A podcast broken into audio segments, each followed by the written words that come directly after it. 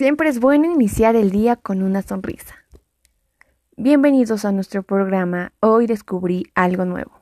Estimados oyentes que transmiten este canal desde el lugar donde estén, trabajando, estudiando o simplemente pasando el rato. La persona que les habla es Xiomara López, estudiante de la carrera de Terapia Física y Rehabilitación. Me siento muy entusiasmada porque hoy quiero tratar un tema que me han estado pidiendo muchos de ustedes y sé que es muy interesante. La pregunta para el día de hoy es,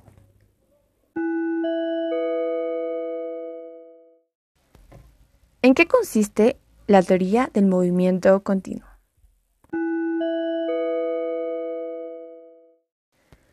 La teoría del movimiento continuo de terapia física. ¿En qué consiste esta teoría?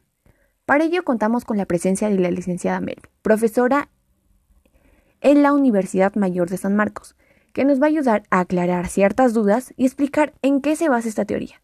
Bienvenida, licenciada Melvi. Un gusto estar aquí y buen día a todos los oyentes. Leí que esta teoría tenía como propósito conceptualizar el movimiento como una expresión del funcionamiento de las estructuras de cada uno de los subsistemas que conforman al hombre. ¿Podría explicarnos más? Sí, Coates, en 1995, en un estudio titulado The Movement Continued Theory of Physical Therapy, se plantea esta teoría conocida como teoría del movimiento continuo de terapia física. Lo que básicamente tratan es la relación entre el fisioterapeuta y la rehabilitación del movimiento. En pocas palabras, va a proporcionar un marco de referencia para la profesión, educación y la investigación. Leí que la teoría del movimiento continuo consta de nueve principios. Dentro de estos nueve, tres son principios generales y seis principios de la fisioterapia. ¿Es correcto? Sí, Xiomara, está en lo correcto. Perfecto. ¿Nos puede explicar más acerca de cada principio? Claro. Haciendo referencia a una parte encontrada en el capítulo 2 titulado Teorías generales que explican el movimiento corporal humano, una revisión que fue hecha por Calvo, Daza y Gómez en el 2020 nos mencionan que dentro de los principios generales, el primero es, el movimiento es esencial para la vida del cuerpo humano, ya que para hacer las diferentes actividades de nuestra vida diaria necesitamos movernos. Y es cierto, este principio va conforme a lo que hago casi todos los días. Caminar para llegar a mi trabajo o bailar para desestresarme en mi opinión hace referencia a este principio. ¿Ustedes qué opinan? Síganos escribiendo, estamos leyendo todos sus comentarios. Licenciada, por favor, continúe. ¿Cuál es el segundo principio? El segundo principio nos indica que el movimiento ocurre en un continuo nivel microscópico al nivel del individuo en sociedad. O sea, en cómo el sarcómero, que es la unidad funcional de una fibra muscular, se encuentra involucrada en el movimiento. Y por último, el tercer principio nos señala que los niveles de movimiento en el continuo están influenciados por factores físicos, psicológicos y medio ambiente. O sea, el movimiento no va a ser llevado a cabo de forma aislada, sino dependiendo de los factores que pueden ser internos o externos. Entonces, este es el último principio dentro del grupo de los principios generales. ¿Y cuáles son los principios de la fisioterapia? Ahora, pasando a lo que vendría a ser los principios de la fisioterapia, encontraremos que el primero de estos nos hace referencia a que los niveles del movimiento en el continuo son interdependientes. El movimiento tiene propiedades y relaciones que emergen como uno, desde un nivel micro, conformado por moléculas, células, tejidos, órganos y sistemas, y termina en un nivel macro, dicho en términos más sencillos, cómo la persona interactúa con el medio ambiente y en la sociedad. El segundo nos indica que en cada nivel del movimiento continuo hay un logro máximo de movimiento potencial, la cual está influenciada por otros niveles psicológicos, sociales y medioambientales, que pueden ser la edad, género, el estado de desarrollo.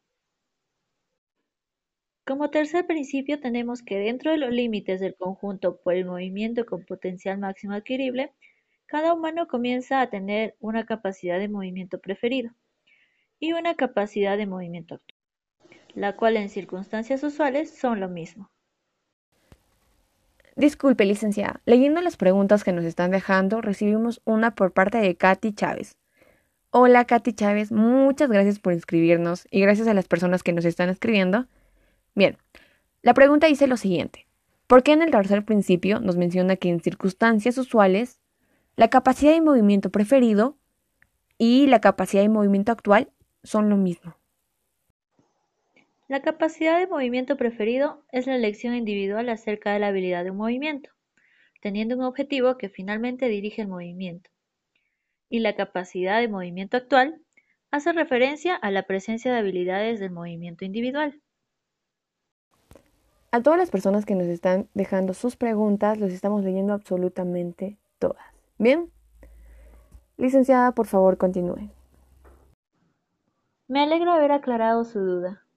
Entonces, continuando con el cuarto principio, este refiere que los factores patológicos y del desarrollo tienen el potencial de cambiar el movimiento con potencial máximo adquirible y o crear una diferencia entre la capacidad de movimiento preferido y capacidad del movimiento actual.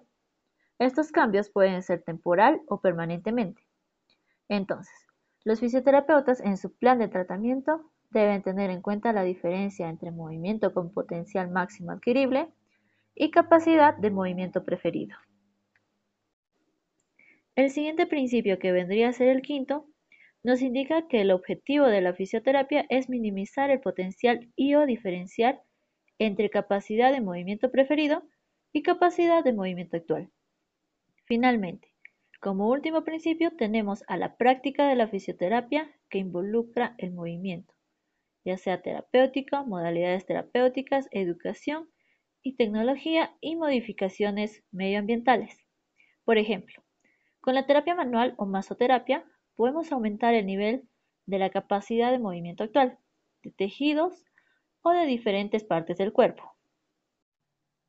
En pocas palabras, esta teoría sostiene que el modo en que los fisioterapeutas conceptualizan el movimiento es lo que diferencia a esta profesión de otras, los autores sostienen que la teoría es un abordaje peculiar de la rehabilitación del movimiento, porque incorpora conocimiento de la enfermedad como una visión integral del movimiento, que incluye la influencia de los factores tanto físicos, sociales y psicológicos, en una valoración del potencial del movimiento máximo que puede lograr una persona.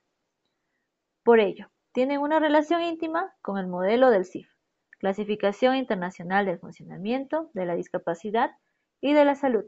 Como comprenderemos, este es un modelo biopsicosocial.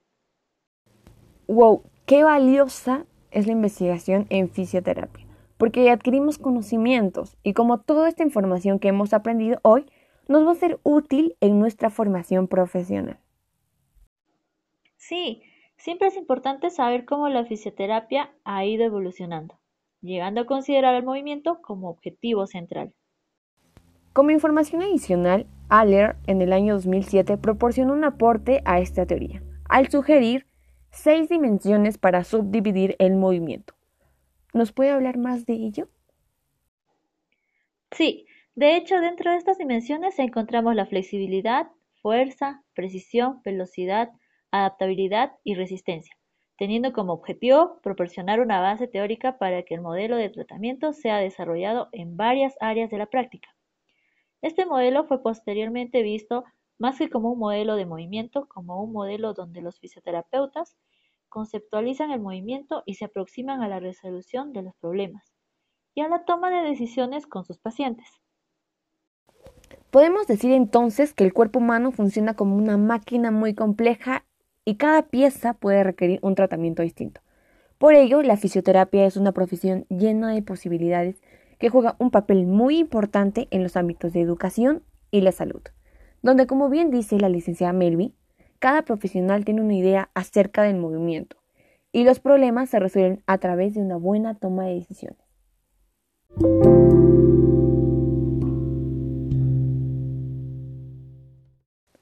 Muchas gracias. Estoy segura que las personas que nos sintonizan están también agradecidas por estos minutos de información. De la misma manera, agradezco a su persona por aceptar nuestra invitación. No hay de qué, Xiomara, cuando gustes. Más bien fue un placer estar en tu programa y compartir a tus queridos oyentes mis conocimientos. Recuerden que nos encuentran en 188.9 FM en nuestro programa todos los días a la misma hora.